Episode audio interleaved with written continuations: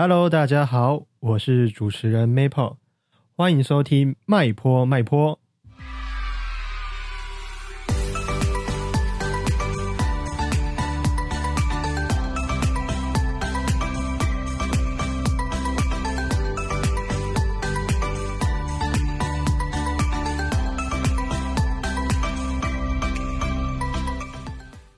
Hello，大家好，我是 Maple。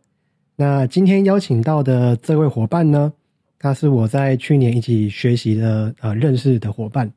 那他的名字叫做怀文。那怀文呢，他在过去二三十年的一个工作的历程里面，呃，很特别的是，他都是成，他都是做一位助人工作者。那在这里面，我就会有很多的好奇，就是我们都会想象。助人工作者其实是一个很累的旅程，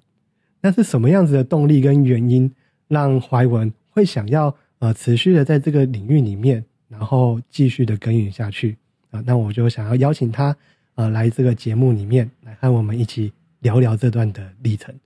那我们就先掌声欢迎怀文。嗨，大家好，我是怀文。嗯，那怀文有提到，就是我们刚刚在聊天的时候。有提到说你有二三十年的助人工作经验吗？啊，那在最一开始的时候呃，你的助人工作经验是从事什么领域呢？嗯，其实呃，这就是当时我大概在三十年前是因为大学联考，嗯，那考上的就是护理系，嗯，所以当然顺理成章的毕业之后就会从事护理工作。所以我的第一份工作呢，就是在一家当时是全台湾第一家癌症的专科医院，叫孙一贤医院。啊，我那时候是第一线的，就是大家知道在病房轮三班的护理人员。那在这个工作里面呢，因为癌症病人，大家在那个时候的认知，癌症就是一个绝症，嗯，所以得了癌症之后，几乎就是宣判离死亡就是开始倒数。所以在那样的工作环境里面，其实压力是很大的。嗯，那要陪伴这些诊断癌症病人，他们在接受呃治疗，甚至到最后要面临呃临终的这个过程，所以几乎啊每天都在面临这个人生生老病死的这个比较后端的这些情境。嗯。对所以这个第一份的助人工作，嗯，不是我自己选择的。但是当我踏上了这个旅程之后，在那个照顾病人的过程当中，我发现了我自己其实有这样子照顾人的特质。嗯，我从小可能就是一个很会照顾人的小孩子。所以也在这个第一份的工作里面，我把这个特质发挥出来之后呢，显现了我的价值。嗯，对，这是我助人工作的开始。嗯，那哎，我很好奇哦，像怀文在呃在那个单位里面，那个是自己选择的，还是被分发下去的？呃，这个是个专呃癌症专科医院，所以呃。不论你在哪一个科别，他们没有分科别啊，他们没有分科别，对，所以可能就是呃各种癌症啊，各种级别啊，不同级别的呃病人，大概都会照顾得到。那在我这个五年的临床工作经验里面，其实对我影响最大的，大概就是有其中的两年，我是在呃专门照顾安宁，安宁照顾。临终的病人，而且非常特别的是，我做的是居家护理。居家护理，对，安宁的居家护理。那当时呢，其实这个概念，安宁照顾的概念，在台湾的医疗环境里面、社会环境里面，其实是很新的一个概念。那为什么是居家呢？就是呃，当时我们的病人，其实很多病人，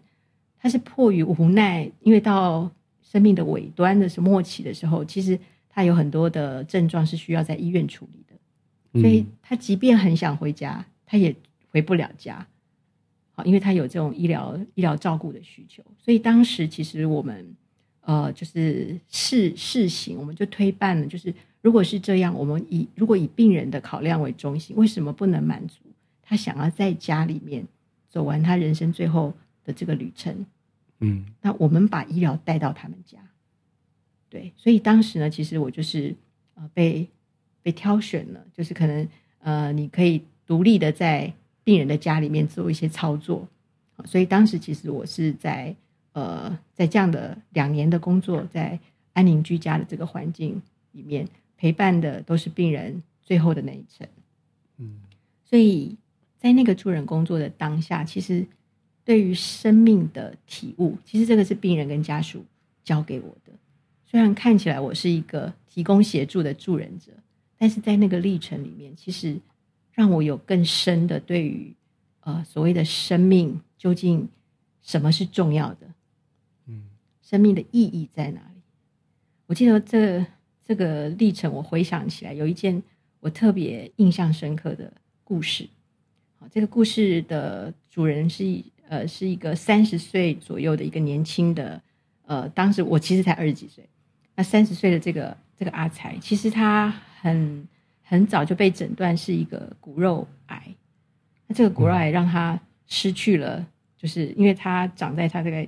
是尾椎的这个地方，所以他生病之后呢，其实，呃，他意识是清楚的，上半身是没问题的，但是因为生病的关系，所以他可能做了截肢，做了一些，就是因为癌症蔓延的关系，所以他呃，就是等于完全是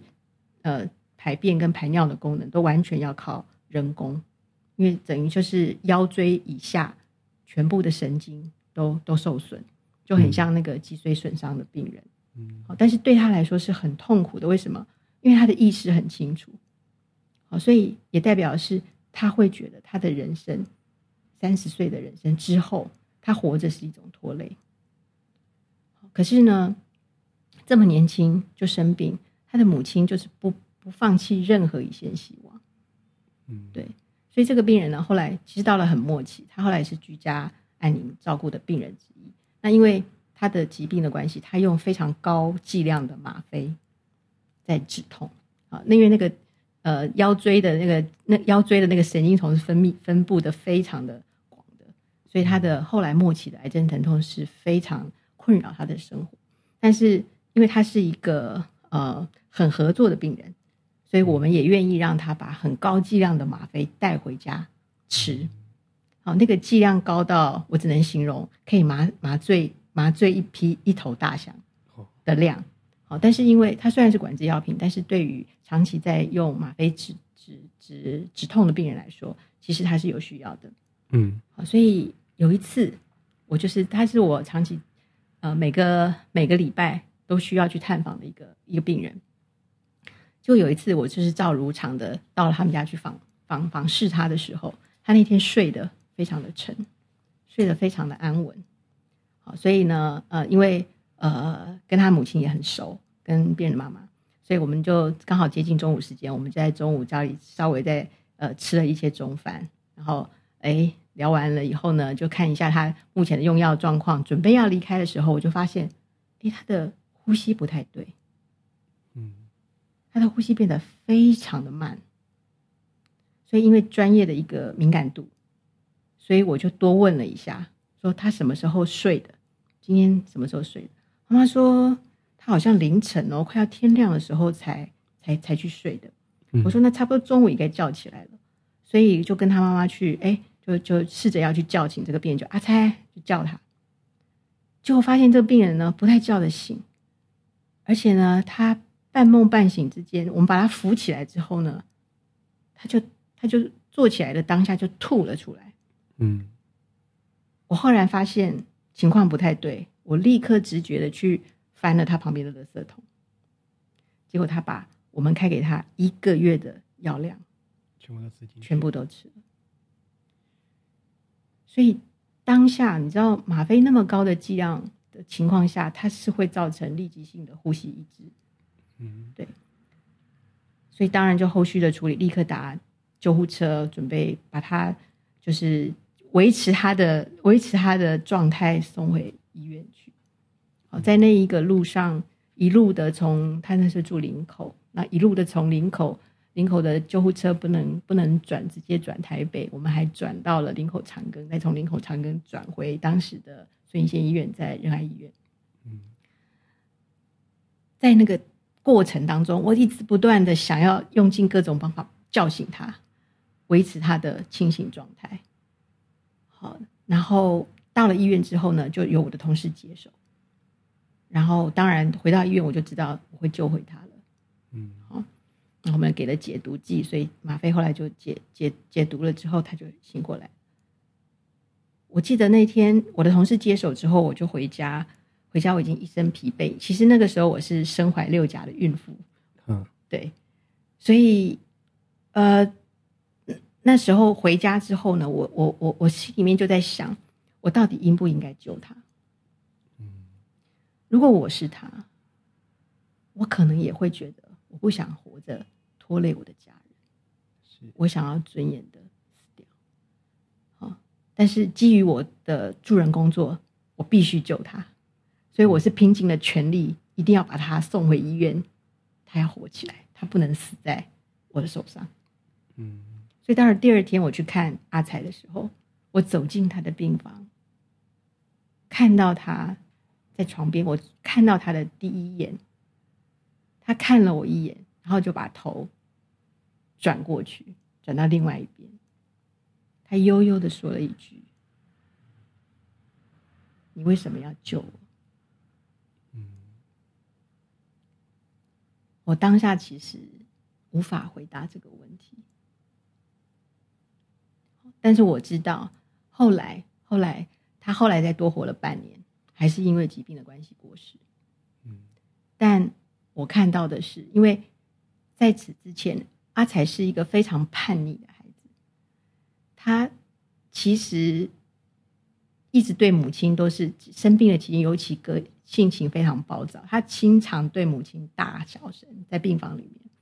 好，不论母亲为他做任何的准备，还有为了他的治疗卖掉了房子，然后。呃，做了很多很多的努力，在阿才的眼中，他始终就是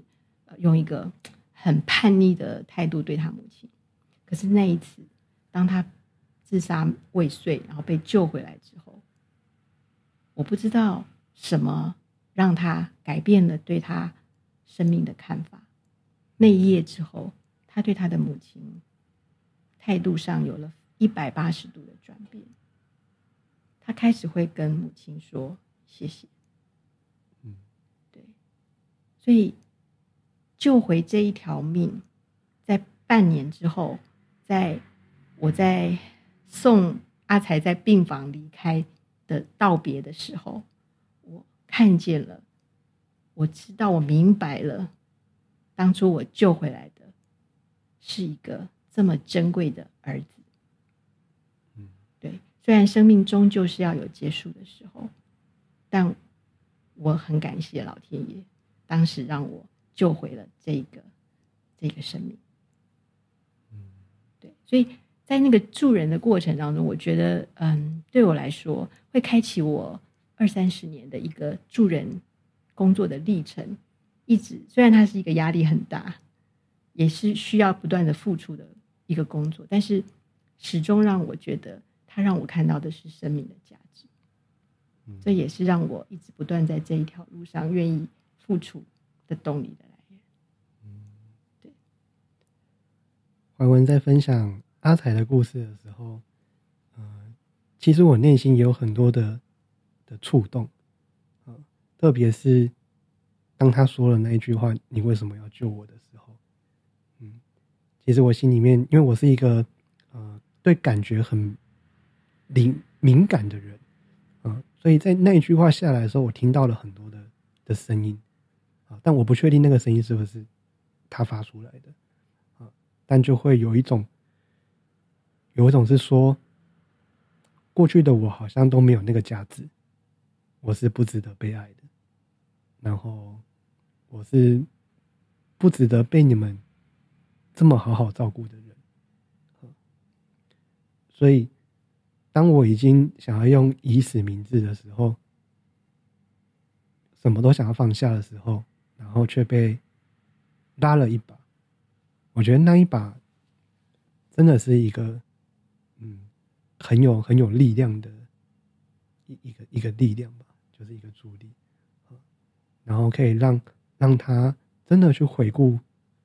他过去跟可能跟母亲之间的关系，那里面的所有的观点也会因为那时候的感触而有很多不一样的变化。所以在那个听到那一句话的时候，我当下是是很很触动，甚至是现在的眼眶也都是都是泛泪的。对，就是在这里面有听到哇，好多好多的的感动在这个里面。嗯，所以其实你说助人，其实我觉得我是在病人跟家属的身上学到的是更多的。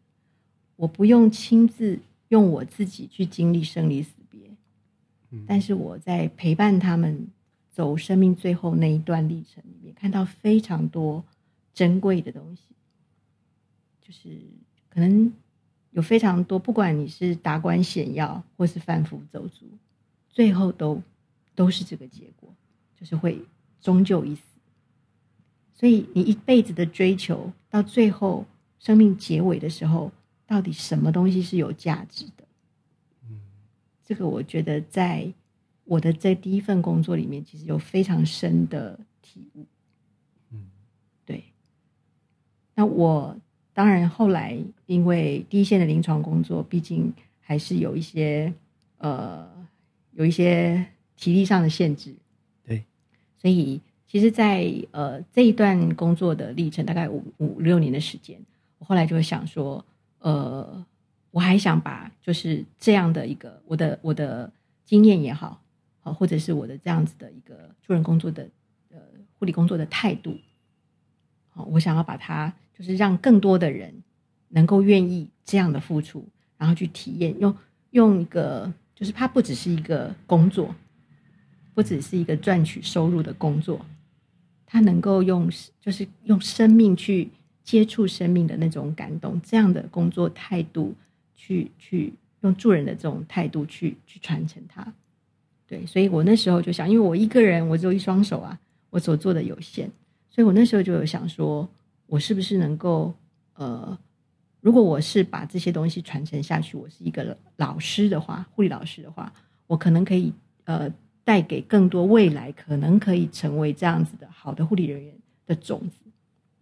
那当然要当护理老师，就会有一个基本门槛。在当时可能就是要有一个硕士学位，好，所以当时也就因为这样的原因，所以我就再去进修。所以我的第二段的工作历程，当然就呃，我很认真的念完了我的硕士，然后也拿到了这个到护理教育界的入门入门的入场券啊。所以我的第二段历程就是在呃学校里面，专科学校里面，还有大学里面当护理老师。嗯，对。那这段历程对我来说特别的是，呃，我刚开始当护理老师是在一个专科学校，但是专科学校是当时所谓的技职体系。那技职体系的呃养成的背景，其实跟我自己求学历程非常不一样。我自己求学历程可能就是一路成绩很好，然后呃念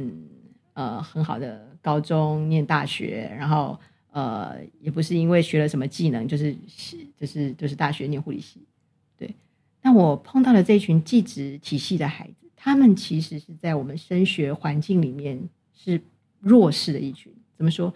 我的那个学校里面的护理科的学生，他们其实成绩都非常的烂，嗯，非常的不好。那他是没有学校念的情况下，只能在这个地方交了学费进来。那好歹。有一个文凭，那在这样的一个功利主义挂帅的这个社会里面，这群孩子其实他从小因为成绩不好，所以他也被大众认为是一群比较没有希望，甚至于是比较不好的一群，所以他们也是这样看待自己，甚至自暴自弃。嗯，哦，那所以在自暴自弃的情况下，他们其实是渴望被看见。但是因为成绩不好，所以大多数他们的行为都会被冠上一个不好的，不够好的，哎，所以也就不相信他们可以做出什么好的事情，所以他们对自己很没有自信，然后他们会用搞怪或者是闯祸的方式，对，去呈现。所以我的学生，我的那个那个班的学生，他们叫做非本科。所谓的非本科，就是他呃二季念的是护理科，但是他在呃高职的时候念的都是不是护理本科。所以呢，班上男生多于女生，来自汽修科、美容科，呃，都是不是相关的。然后抽烟、打架，呃，这个翘课，好，那一直不断。我这个当导师的，常常要去教官室报道，去保我的学生，去把学生给领回来。对，然后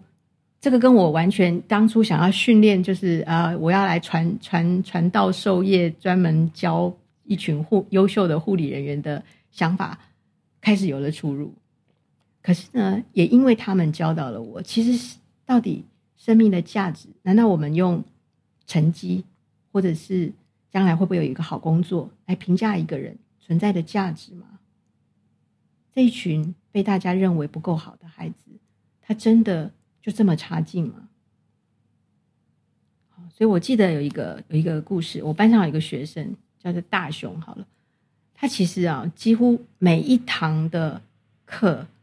都在趴在桌上睡觉。有一天，我们班上的英文老师就跑到我的导师室来找我，他觉得这个学生。我想要把他当掉，嗯，啊，他不但这个上课态度不好，然后成绩也很差，然后叫我这个导师呢要有这个这个处理一下，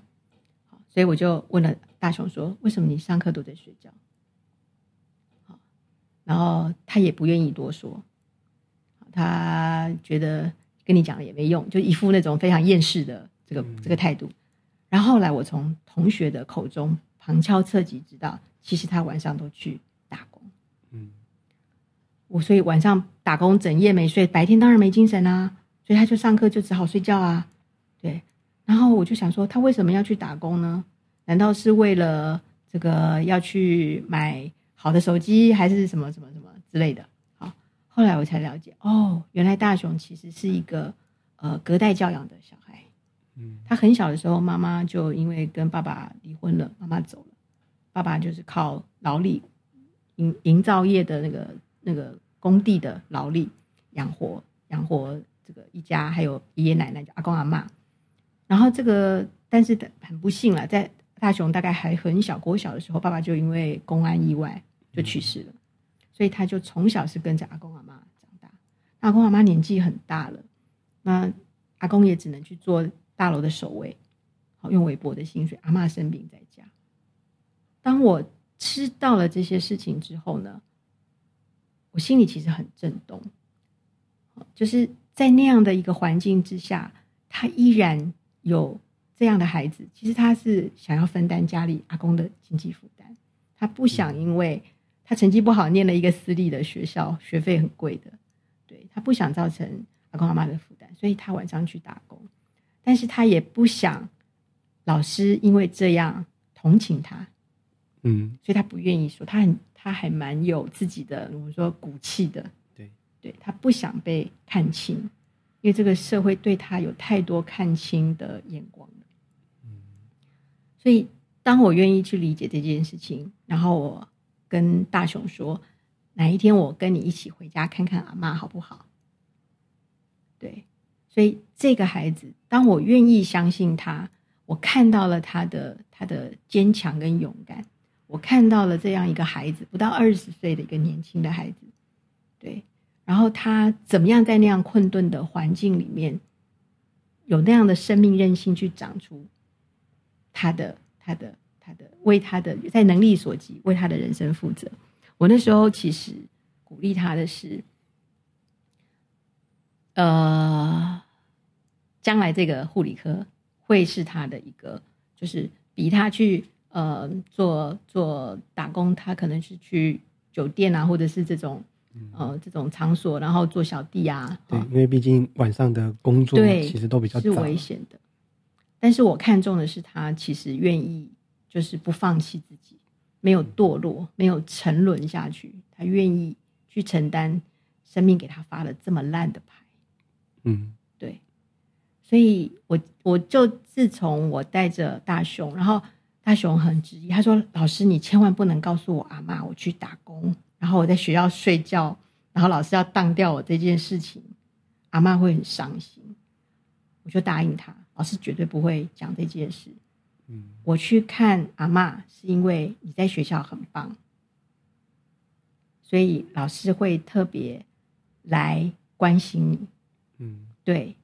所以我去看阿妈的时候，其实阿妈是也是有癌症相关的疾病，嗯所以我是带着，就像我当初在做护理师的时候，嗯好，那这样的病人需要怎么样的营养照顾，需要怎么样的就是呃一些注意的事项。我其实就像一个当初我做护理师的时候，我就带着这些营养品，然后跟大雄一起回家，然后我告诉阿妈，这个孩子在学校很很优秀，嗯他对自己的事情都能够很负责。好，那阿妈听了就觉得啊，他辛苦没有白费。所以在这样的一个鼓励之下，后来这个孩子，这个大雄这个孩子，他顺利毕业了。啊，他在当时的那个这个乡下地方的一个医院，他也做了护理护理师的工作。嗯然后到现在我们还保持了一个联系，他也成家了，他也为为人父了，他自己有小孩子了。所以我觉得在一个 那个过程里面，其实这样的一个学生就很像，呃，他们其实是快要被放弃的一群，但是当他遇到了一个这样子的老师，对他的人生，我不敢说有多大的转变，但我相信那一股接住他的力量，是让他很勇敢的继续的往这个虽然虽然很艰难的人生继续往前走嗯，的一个很重要的力量，因为相信他。对，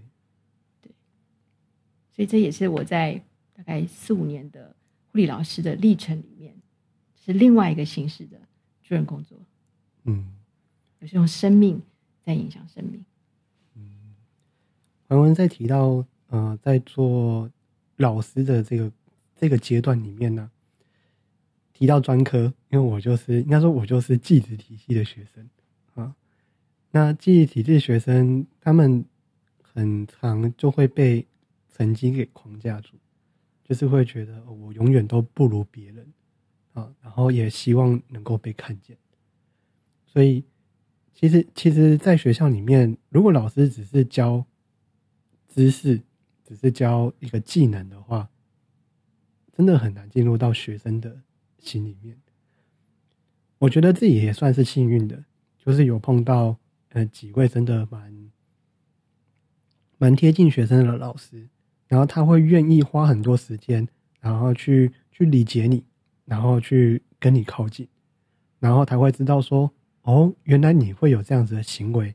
背后他可能是呃有什么样子的原因让你这么做，而不会只是就是看到你行为之后就任意的去贴标签啊，你就是坏学生啊，你就是你就是不成才啊，你就是一个没有用的人。啊那当这样子的老师出现的时候，我觉得那个那个动力，就是在学生心里面，它是一个很重要的养分。嗯那他会带着这样子的养分，就像怀文说的，就是生命影响生命的一个历程，去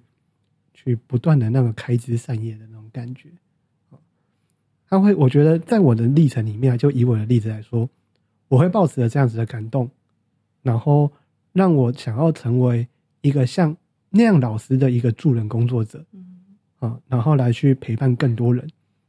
当人家都在说你为什么都考不好的时候，我看的不是他为什么考不好，我看的是，哎，这个孩子他即便考不好，他可能还要来学校考试，嗯 啊，这很特别啊。我们没有办法在这种就是一个孩子他可能出现一些偏差行为或者是一些比较负面的行为的时候，我们依然还能看到他的正向的特质。我觉得这也是像我跟怀文成为一位助人工作者里面，可能算是一个考验啊。我觉得一开始会是一个考验，那但后面呢，我觉得它算是一种天赋吧。我觉得我们就很像是带着一个欣赏的眼光，然后来去看待看待一个一个很很真很纯的一个孩子，他所散发出来的光芒。虽然这个光芒他可能还没有被人家认可，啊，但是我希望他可以被看见，而且是被自己看见。嗯，我觉得是这样子的感觉。是啊，呃，我刚刚听到佳宇这样讲，其实后来我知道佳宇也在工作，呃，就是现在的工作，嗯，其实是也是一个呃，就是说体制外的一个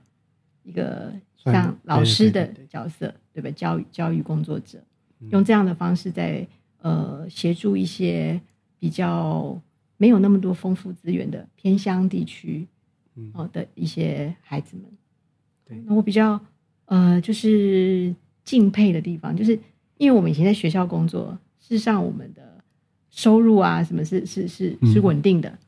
对？虽然我们其实是需要面对像刚刚这样子。很多付出很多心力，然后去帮助这一群比较弱势的、比较比较不被重视的孩子。但我但是我同样的满足我的这个呃收入的来源，经济的需求。对对对。可是我很敬佩的就是佳宇在你的现在目前的工作里面，其实这个部分是会比较不稳定的。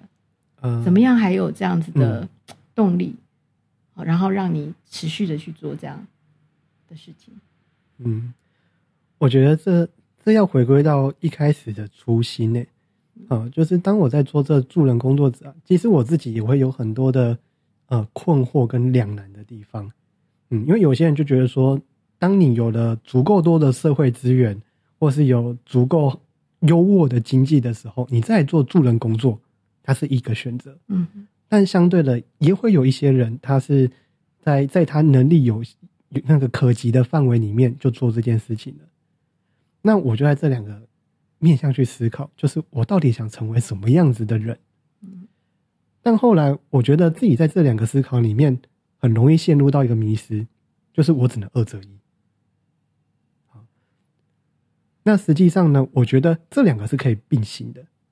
就是我可以同时现在就马上去做我觉得呃助人工作者可以做的事情之外。我也一样可以继续累积我身上的资源，我持续进修，我持续能够养活自己啊，然后让自己更有影响力。那这两个，它不会是说我只能选择一个啊，我可能会比较贪心，就是我全都要，嗯，这样的行为去去做。所以虽然说一开始真的是蛮蛮辛苦的，这个不得不说，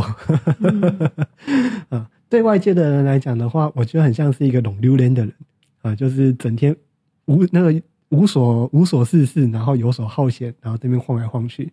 但实际我需要花很多的呃精力在学习助人工作者的一些技能，我也要花很多钱，然后跟时间去进修啊。这样子的话，我才有办法去深化我的助人的能力，来去陪伴一个孩子。嗯，特别是当我要足够稳定的时候，我可以才有办法去接触那些可能自我价值比较低，或是他。都不太想要上学的，或者他班在班上被排挤的这些孩子，我才有办法跟他们互动，我才有办法去听他们想要传达的东西到底是什么。嗯嗯嗯，所以在这个历程里面，其实佳宇也刚刚说兼顾了哈，对我是兼顾了，也找出一个怎么样让自己呃，你你等于是辟出一个可能不是呃我们一般人觉得呃是机构里面的。稳定的工作，对，但是你辟出了一个可能也也呃有收入的方式，嗯，对，同时去做这个助人的工作，对，但通常会建议大家就是不要像我这样，就还是要先有一个稳定的工作，然后你要花额外的时间去做这些比较偏呃自我实现区块的事情。我自己其实也是这个样子，只是在那个历程里面稍微快了一点。所以我会吃到比较多的苦跟亏，啊，所以如果有机会的话，当当然还是就是你要先保有你的基底，就是你要先能够吃饱，你才有办法再去做助人，不然的话，你在这个助人的过程中，你可能连你渡的那艘船都翻了，啊，这样其实就有点得不偿失。是啊，嗯，所以也没错。后来，嗯，其实我现在呢，其实呃，也因为这样，我是比较也不能说务实了哈，就是我会我不我蛮赞成张佳宇讲的，就是自己的状态，不管是经济的基础或者是内在的状态，好，要都有一个基础跟稳定，你这个助人的这个工作才有办法继续的持续的去做，嗯，那也因为。呃，我过去十多年来，可能在呃，后来转换了工作，到了业界，啊，那生物科技产业的这个业界里面，其实呃压力也非常的大，但是同样的，它是一个很可以收入也比较好的一个工作。那累积了这样的经济基础之后呢，其实呃人生的阅历也也有一些了，这个时候可能我当我在。差不多进入五十岁的时候，我开始想要过一个就所谓的我的第三人生的规划。嗯，好，这个时候可能就是像刚佳宇讲的，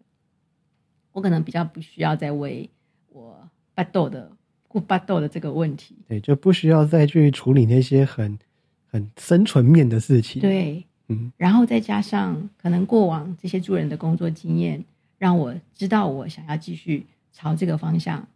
可以去去做，所以在规划第三人生的时候呢，我就想要结合这一块我助人的这个特质，所以开始了我的呃第三个阶段的这种助人的历程，就是在呃生命线受训，啊成为生命线接线的义工，哎，这个是呃目前的助人工作，嗯，对。那我蛮好奇的，像怀文在接受生命线的这个训练呢，你还记得那个训练的历程是怎么样子去去演进的吗？因为我自己是参加过张老师的训练，然后他就好像我会有分那种一阶、二阶、三阶，嗯，然后你还要去实习，去去尝试接线，然后你才有办法就是现场去去做这件事情。没错，没错，嗯，其实生命线的训练我觉得是非常的扎实。好，那他大概呃。除了你有这个助人的热情之外，好，那因为生命线这个机构是属于自杀防治的一个危机处理单位，嗯，所以而且它靠的就是呃，就是电话线，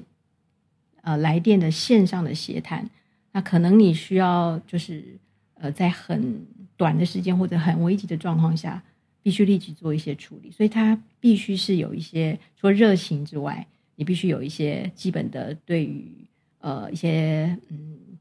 心理心理学方面的知识，还有呃电话协谈的一些技巧的训练，所以呃报名之后大概有整整一年的时间，需要做这样培训的工作。那有可能是课程，那有也有一些部分是呃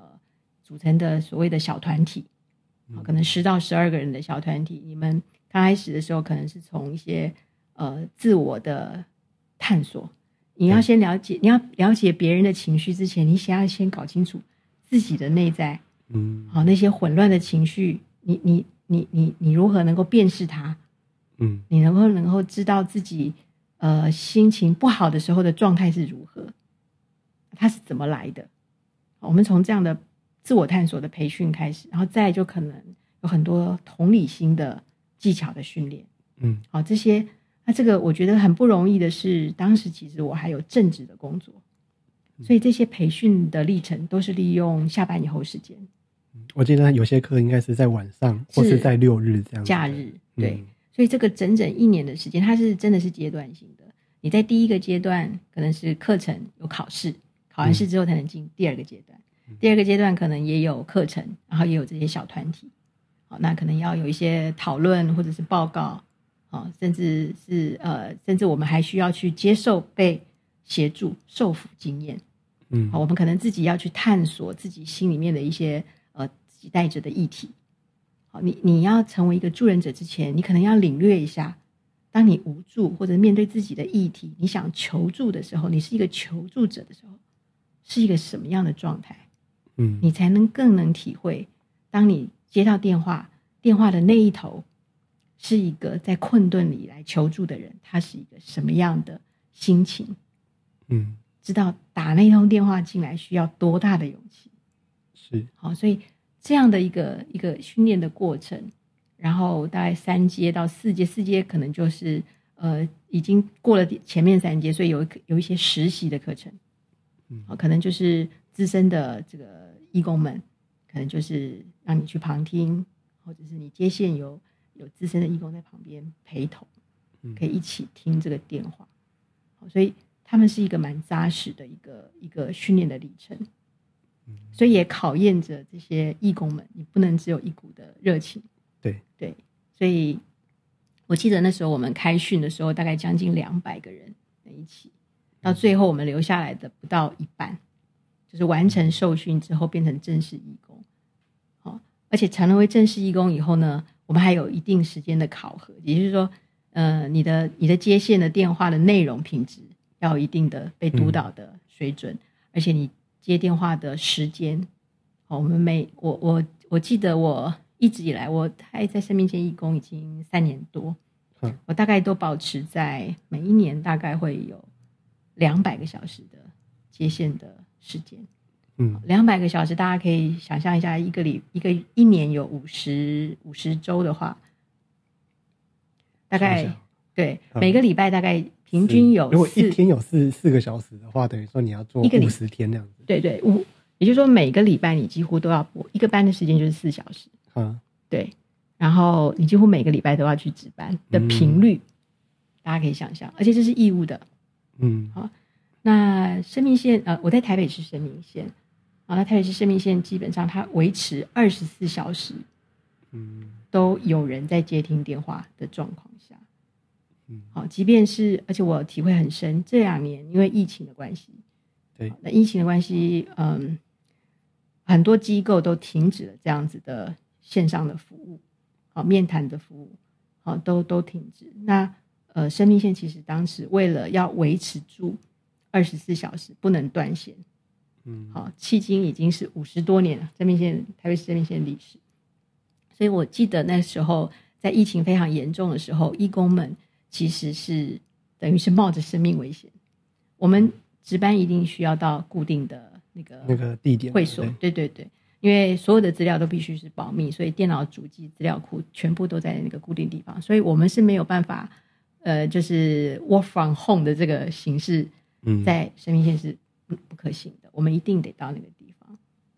所以在那个时时节那个时期，其实，在所有的这种。求助的资源都断了的情况下，而且疫情非常的紧绷，所以你会知道，其实人们的心其实是非常焦躁、浮动，甚至连平常没有情绪障碍的人都产生了很大的焦虑感。对，所以那一阵子的电话，呃，能够提供这样的资源的电话线，其实仅剩台北市生理线，还有我们卫福部的安心专线。嗯，好，所以那个时候的话量其实是暴增的。其实我们也都带着就是很焦虑的情况去接线，但是我觉得那个时候的那一条线弥足珍贵。嗯，许多的人他即便不是想要有自杀的念头，但是他对于这种被隔离、被完全不知道未来会是什么样的状况，这个一隔当时的一隔离可能是断断水断电的那种，完全物资是要求从外面进来。他不能够出门，甚至是同家的同一住的家人都要隔隔开。家人如果住院，连最后一面都见不到。嗯，好的那种非常靠近那种，呃，你说死亡或生离死别，对，所以非常需要有人听他说说话，对外发出一些声音，跟外界有所联系。嗯，所以对我来说。其实从过去的第一线的护理人员的工作，到后来的护理老师，到后来的这样的就是第三人生，这个已经不是为钱啊，是一个义工的性质。我觉得这会让我一直不断的，其实是用我的生命，我的生命也在成长，对。然后我用我的生命了，我这个助人的这个特质，其实一直在不同的阶段，不同的。环境跟机构给我不同的助人机会，然后不但是我付出，其实我获得的生命滋养是更丰富的。嗯，对。其实也是因为如此啦，哈，就是我在生命线的受训的历程，然后让我接触到了比较多的心理学方面的一些学派因为我们要学一些很广泛的学一些基础的东西，所以当时其实我也曾经去张老师受训，啊，不过因为那时候两个机构的时间可能就刚过来，择一了，对对对，后来我就呃选择留在生命线这样。嗯，所以在那个时间里面呢，其实我就接触到了呃心理学学派里面，其中一个是家庭治疗，对。这个学派，后来就接触到了萨提尔马斗，嗯，好，所以可能也是因为这样的意外的收获吧，嗯，找到了一个就是 Satya Model，，其实是我觉得非常要拿来自我探索啊，探索生命的这个历程里面对自我价值。的提升或者是找寻，好，我觉得这个是我非常需要的一个一个一个一个怎么讲自不是助人而已，是我自助的一个很好的工具，所以也开启了我萨提尔马都学习的历程。嗯，对，才有机会跟佳宇变成同学，同学，嗯。因为确实，萨提尔我们在学习的时候都会觉得他蛮贴近人的，嗯，因为毕竟从萨提尔 model 里面，它本来就融合了很多心理学的的学派，像是有什么人人本啊，然后呃很多很多这样子把它融合在一起，所以在这里面，其实能所感觉到的那个人味就会比较重，然后特别是当我用心理学的时候，以前用心理学。很像是，哎，我想要去剖析一个人，我想要去识破你行为背后的真正目的，它比较带有一种攻击性的感觉。但我觉得近几年的心理学的推广，我觉得它比较多的都是用来在呃帮助自己，然后去理清自己，哎，我为什么会觉得呃困扰，或是我为什么会生气？我的生气的背后到底它呃意又有什么样的意涵啊？那他就不会再是用一个比较攻击性的字眼或眼光来去看待一个人，嗯啊，而是就是我真的就是想要理解你，我想要靠近你，所以我希望可以用这样子的一个学习来来达到这样子的一个目的啊，我觉得有这样比较多的这个感感觉在这里面，嗯，而且我当初觉得很很很受用的，其中还有一个就是因为它是家族治疗的。这个起源嘛，从家族治疗的起，所以它很重要的一个部分就是一个人的养成的历程，嗯，对，会影响着、形塑着他长大之后，他的面对所有的呃生活事件或者是压力，他是怎么样去应对的？这个其实不是天生的，对，哦，他可能是你的家庭环境给你的一个一个影响，嗯，好，所以。它非常非常重要的一个很重要的一个一个呃那个模式工具就是呃原生家庭的一些回溯，对啊家庭图或者生命年表哦这些工具，其实对我自己来说，我其实长到了大概呃呃四五十岁了，我都其实有很多经常心里面有一些过不去的一些情绪或卡住的东西。我不愿意去面对的，哦，其实我知道，它其实是来自我从小的原生家庭对我的影响，可是我始终其实没有好好的去处理这一块，嗯，哦，也没有没有一个好的工具，或者没有一个好的老师，或者是没有一个好的时机，嗯，对，但是学习 Satya Model 之后，让我知道，其实他有方法可以。循序渐进的，去回到那个我很害怕去面对的原生家庭的一些议题。嗯，他有方法，而且我也很幸运的碰到很好的老师。嗯，好，然后一群很好的伙伴。他很萨提尔的妈，萨提尔妈都很重视体验，我想佳宇也很清楚。对对，所以在那个学习的过程当中，这除了你看书，你听人家讲课。讲道理，讲理论，看书看这些，呃，哪怕是案例也好，都不弱。你真的到了工作坊现场，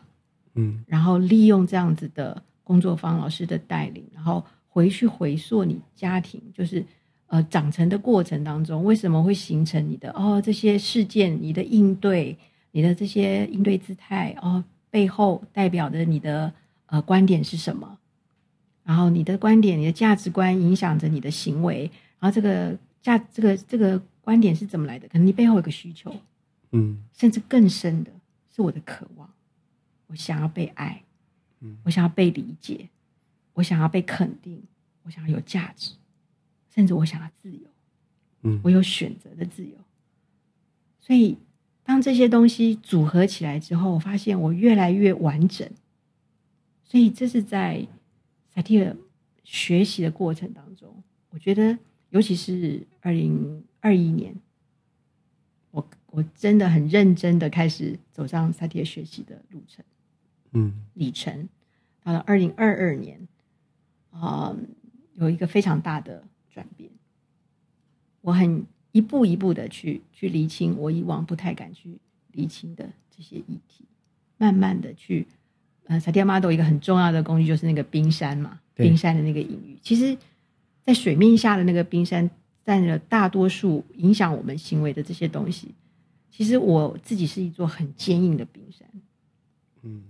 那靠着学习萨提尔 model，慢慢的去打通那个坚硬的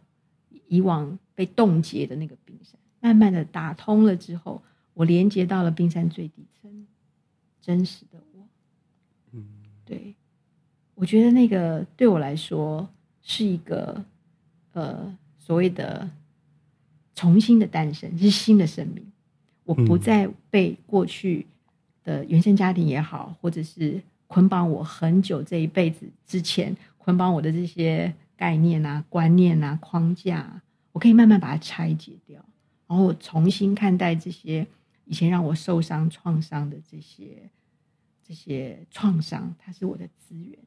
因为长成了现在的我。我用新的眼光去看待我自己之后，我非常喜欢自己的这个状态。嗯所以这也让我有一个动力，我又开始想要把这些学习到的东西，再把它传递跟分享出去。嗯对，所以其实助人这个历程，它是一段一段，对我来说就是一段一段的踩在前面的历程，然后我也不断的学习尝试，然后当我有了一些能力之后，稳定了之后，我可以再去用不同的方式去帮助别人。怀文刚刚在提到说，呃，学的这些萨提尔的一些算是 model 啊，然后还有一些能力的时候，有让自己感觉到更完整。在这个地方，我有一个图像，就是这个完整呢，并不是说我们是去拿一些我们不是我们身上的东西，然后把它装上来的那种完整，而是那些东西，对它其实本来就在你的周围，或是它本来就在你背上或身体的某一个部分，只是在我们成长历程里面，我们都没有机会去看到它。而这个找回，就是我看到了自己的好，我看到了自己的特质，然后我看到它，它存在了，而它会因为我看到而感觉到完美，或是会感觉到我是一个完整的人。完整其实是拼，有一点像拼凑回来。对，这些部分也许它存在，就像刚刚佳宇讲的，可能我们是刻意或无意的嗯。没有看见它，看不见它，我们还没有能力看见它，嗯。对，所以可能是需要一些工具嗯。啊，或者是需要一些带领，嗯。一，些老师带领，对，对，然后你很勇敢的潜入水面下，嗯然后去探索。所以，我其实还蛮享受那个自我探索的历程。嗯你只有去探索，靠近了它，像拼图一样拼回你自己原本就有的那一块，而且是非常珍贵、呃正向资源的那一块。嗯甚至于以前以往，你可能觉得那是创伤，那是你的呃阴暗面，你那你不想要的东西，它突然间那些垃圾会变成非常珍贵的资源。这是我觉得它非常奇妙的魔法。嗯，这不是加上去的，或者凭空想象的。嗯，而就只是眼光的转变。对，有时候就是一个念头的一转，嗯，然后就会让你过去所看到的东西都不一样了。嗯，所以这个神奇魔法，我想，我我我我想我很确定，我希望把这个神奇魔法继续可以让更多人知道。嗯，对，也许更早一点知道，或更有找到更早一点找到可行的方法。嗯，我们就不用花那么多力气在跟自己呃对抗，或者是对一直受苦于过往的一些经验。嗯，OK。那在呃节目结束之前呢，我想要好奇怀文一件事情，就是怀文有这么多呃二三十年经验的一个助人工作的历程，如果要你总结这二三十年的收获。最大三个收获，你觉得会是哪一些？最大的三个收获啊，嗯嗯，第一个，我觉得我找回了自己的价值。嗯，因为其实我其实坦白说，我从小是一个自我价值低的孩子，我总是在仰望别人肯定我的眼光，然后才能肯定自己。存在的价值，可是，在助人历程里面，其实我看到了自己的价值。对，那第二个呢？其实，呃，我觉得帮助别人的，因为我想要帮助别人，我要有能力，所以那个动力之下呢，我不断的不许我自己，就是这是我学习的动力。嗯，对。那学习之后的收获。我觉得是远大于我当初付出去的助人的心力，对，反而我收获的是更多的，嗯，对。那第三个，如果说总结起来，我觉得我更敬重生命，也就是说，不论生命给你的是什么，也许当时你觉得是很差劲的、很烂的、很不好的。但它一定是不好的吗？我回头来看，它是礼物。所以让我第三个让我觉得很很很受用的，就是我在生命的面前更谦卑，更能够接纳任何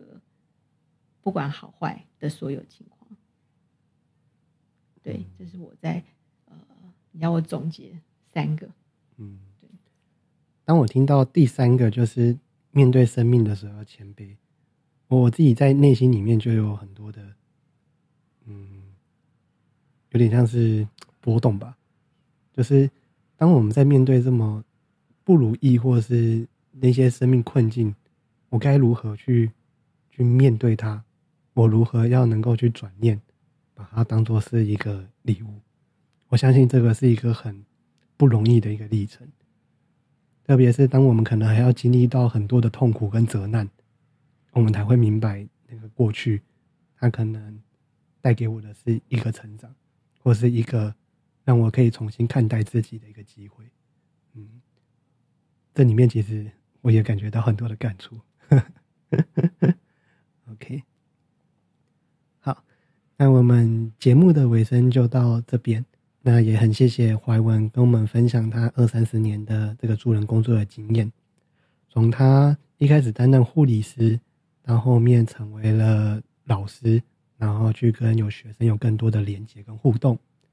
到后面呢，成为一位生命线接线的助人工作者。那在这个段里面，呃，怀文其实他是用他的生命，然后也用他的一个呃。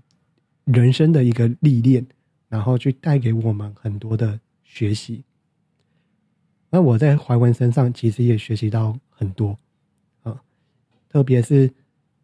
其实没有讲到太多什么，但当怀文出现在我面前的时候，嗯，我觉得他就是一个一个人生的导师啊，就只要他在这边，然后我就觉得可以有很安心的这种感觉啊。这个我觉得是一个很特别的的地方啊。好，那我们就节目来到最后的这边了，那我们就也谢谢怀文，谢谢，谢谢谢大家喽，嗯，拜拜，有机会我们再见，拜拜。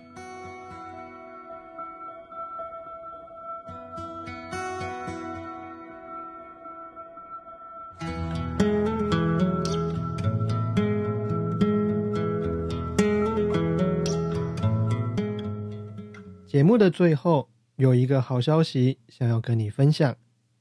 我在今年五月的第一个假日，也就是五月六号和五月七号，会在高雄举办一场两日的萨提尔工作坊。不晓得你会不会觉得自己总是不够好？你会不会有时控制不住情绪，却又在事后感到后悔？你会不会对未来感到迷惘，不晓得该怎么办呢？如果你有这些疑惑和困扰，那么我会很推荐你来参加这个自我探索的工作坊。我们会透过情境游戏、探索活动和心灵牌卡等动态有趣的课程方式，陪伴你。一起来学习萨提尔成长模式，练习觉察自己、探索与改变自己的内在状态，拿回自己人生的自主权。你也可以在 Acupass 的网站上输入“重回 B 六一二星球，与你的灵魂相遇”，就能找到这个工作坊的报名方式。我也会将这个活动的链接呢放在下方的资讯栏里面。最后的最后，如果你喜欢这集的节目，我想邀请你帮我到 Apple Podcast 按下订阅，并且给我五星好评。欢迎留言和我分享你的想法，也欢迎你让我知道节目的哪个地方让你听了很有感触。如果能收到你的回馈和祝福，我会非常的开心。那么，我们下集见喽，拜拜。